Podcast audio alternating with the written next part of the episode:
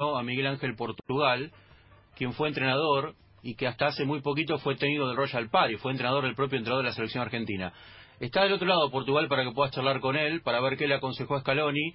Él regresó de Bolivia a España por el tema del COVID, pero hasta hace muy poquito dirigió en la altura varios equipos de, Bolivia. Así que lo puedes saludar a, Portugal, Pablo.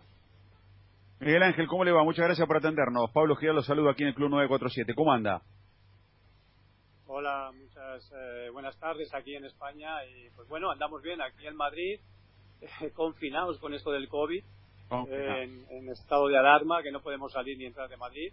Pero bueno, es el problema que estamos teniendo actualmente en el mundo y, con tranquilidad y paciencia a ver si se pasa todo esto. Sí, que, termine esta pesadilla, Miguel Ángel, la verdad que, es así. Eh, lo, consultamos sobre esta historia de siempre, la altura, la adaptación. Eh, Argentina ha tomado este camino, bueno, recién lo, mencionaba eh, Scaloni a usted en la conferencia. Eh, ¿Han tenido diálogo estos días, por lo, por lo visto? Bueno, sí, ya desde antes, desde antes de que dejara yo Bolivia, antes de que se suspendiera ya el partido, Leo ha sido jugador mío en el Real Racing de Santander, en primera división en España.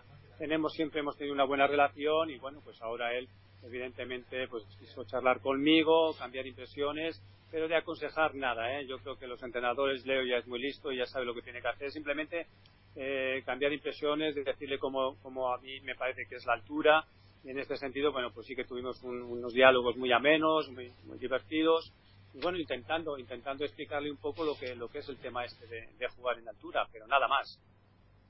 ¿Y, usted qué siente, Miguel Ángel? ¿Cómo es el tema de la altura? ¿Cuánto hay de verdad? ¿Cuánto hay de, mito? ¿Cuánto se exagera? ¿Cuánto se minimiza? Mira, eh, yo si yo soy, te soy sincero, creo que si un jugador está bien físicamente, eh, se aminora toda la repercusión que pueda tener la altura. Eh, eso es lo más, lo más importante.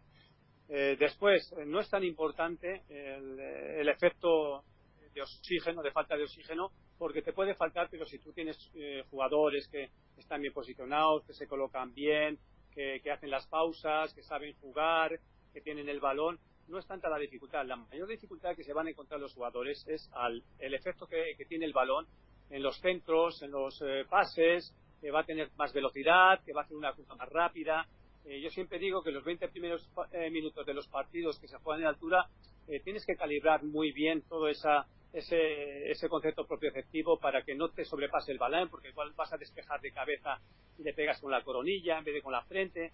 Eso es lo más importante, lo que más les cuesta adaptarse a los jugadores, porque el efecto de la falta de oxígeno esos son 11 compañeros y teniendo bien sincronizados los movimientos no se nota tanto, ¿no? Y más una selección como Argentina, que es una selección grande, que sabe tener el balón, que tiene jugadores de mucha calidad, eh, pues es más fácil que hagas tú correr al rival que al rival te haga correr a ti.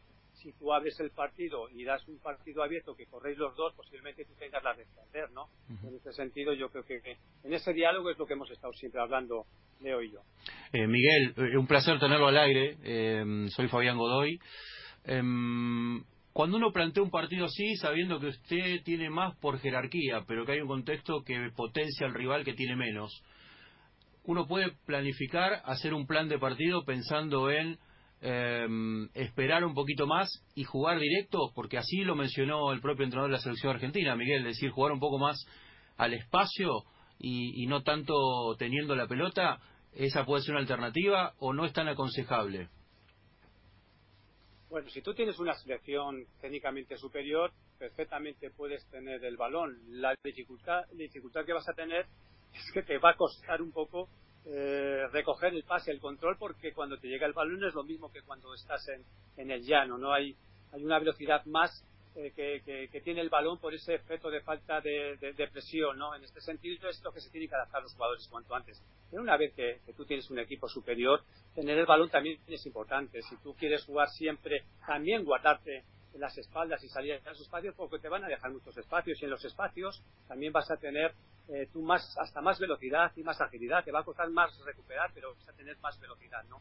Yo creo que Leo eh, va a plantear el partido que, que, le conviene a la selección, ¿no? En este sentido. Mm, sobre todo importante, importante los 20 primeros minutos que los jugadores se adapten perfectamente a lo que es la transmisión del balón de, un centro, eh, de, un tiro, porque en la altura, tú sabes que los tiros desde fuera del área de 40 metros pues son peligrosos por el efecto que lleva. Pues, pues, tienes que tener cuidado que no te tiren desde los 40 metros o que no te hagan centros al área, porque yo me imagino que Bolivia, teniendo un delantero como Moreno Martins, le van a gustar mucho en los centros laterales. Por eso que te digo, por la incertidumbre que crean los centros a los jugadores que no están adaptados a, esa velocidad. Eh, eh, Miguel Ángel, eh, la verdad que escuchándolo, por, un, por un lado tiene mucha razón, porque en definitiva a Bolivia le ha costado mucho si eh, meterse en un mundial sacando esa ventaja en la altura, eh, porque muchas otras selecciones me parece que plantean la dificultad de la forma en que lo está, lo está haciendo usted, que lo estamos escuchando. Ahora, para los argentinos hay un tema muy psicológico. Hay un tema que, que va más allá de la cuestión de la altura en la diferencia o las dificultades que se puede encontrar, porque generalmente nos ha ido mal. Bueno, También es mentalidad. ¿eh? Yo creo que muchas veces el jugador psicológicamente, por decirlo de alguna manera, se come el coco. Piensa que aquí se va a ahogar, que se va a asfixiar, que le van a poner bombonas de oxígeno en los vestuarios para, que se un poco se, eh, se ponga nervioso. Eso es todo. Eso es todo un poco la parafernalia que va, puede rodear al partido, pero después realmente eh, no es tanto, no es tanto. Yo siempre te digo, yo he sido más. El jugador que está bien físicamente no lo nota tanto, no lo nota tanto. Yo, eh, el último partido que vi a Argentina aquí en Bolivia, yo estaba entrenando en Bolivia, en Bolívar, y, jugó Di María y jugó Messi. Messi, eh, por lo que sea, salía de una lesión recientemente y se encontró mal, pero Di María fue el mejor del partido. ¿Por qué? Porque Di María es un jugador fibroso, rápido, ágil, que no tiene porcentaje graso, le tiene porcentaje graso muy pequeño. Él, el efecto, el efecto altura no lo notó apenas, fue el mejor del partido.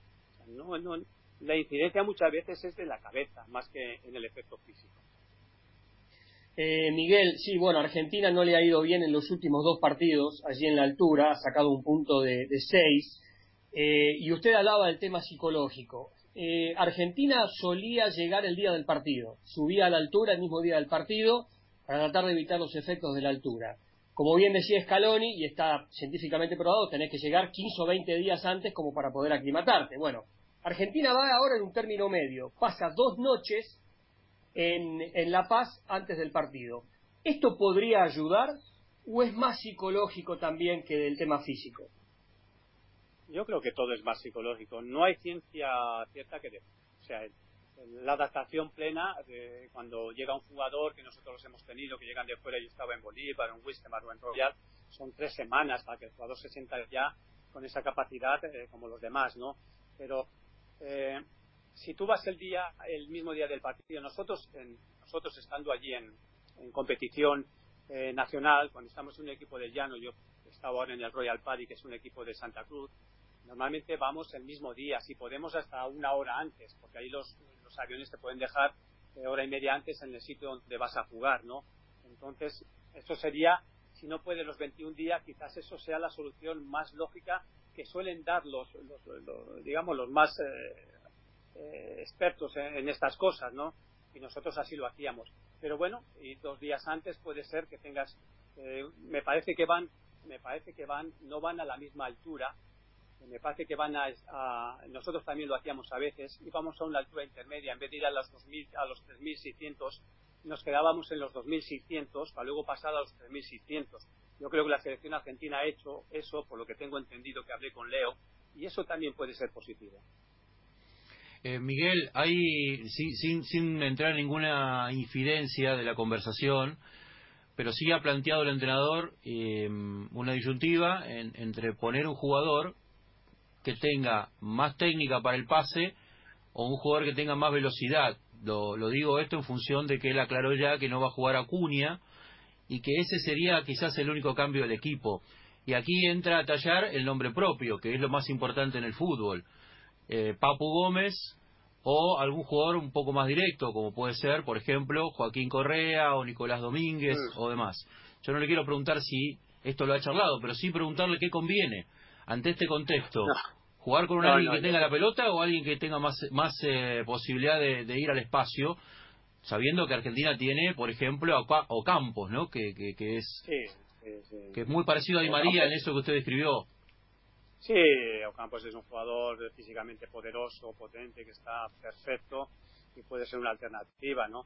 Es lo que hemos hablado antes. Tanto si quieres jugar eh, a tener el balón, tienes que tener un poco en cuenta la adaptación que yo te he dicho, porque aunque quieras tener el balón, no es lo mismo tener el balón en el llano, donde estamos acostumbrados todos a jugar, de que el balón te llega según tú lo esperas y en, la altura te va a llegar con una velocidad más que a veces pones el pie y te rebota en la canilla o en la espinilla, como quiera, en la espinillera, como tú quieras llamarlo, ¿no?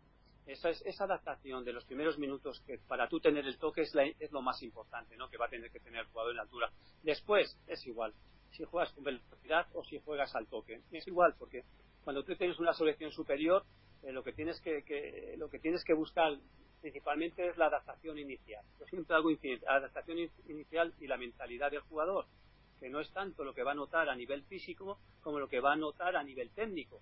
Sabes que va a tener distintas velocidades el balón y distintas velocidades en las trayectorias, en los balones elevados, en los tiros a puerta, en esos rechaces, eso es lo que tiene que hacer incidencia.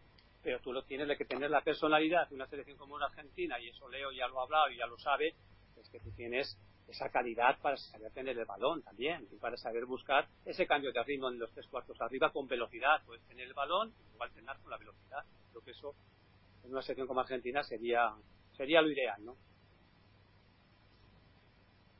Miguel Ángel, queremos agradecer este contacto y bueno, yo creo que, de esta charla se desprenden muchas reflexiones que podemos hacer respecto a la previa del partido de Argentina de mañana. Ojalá tenga una buena actuación independientemente de las condiciones del desarrollo del partido que siempre para nosotros han sido muy complicadas. Le agradecemos este contacto y le mandamos un gran abrazo ¿eh? y que vaya todo mejor por, por Madrid y por España. gracias.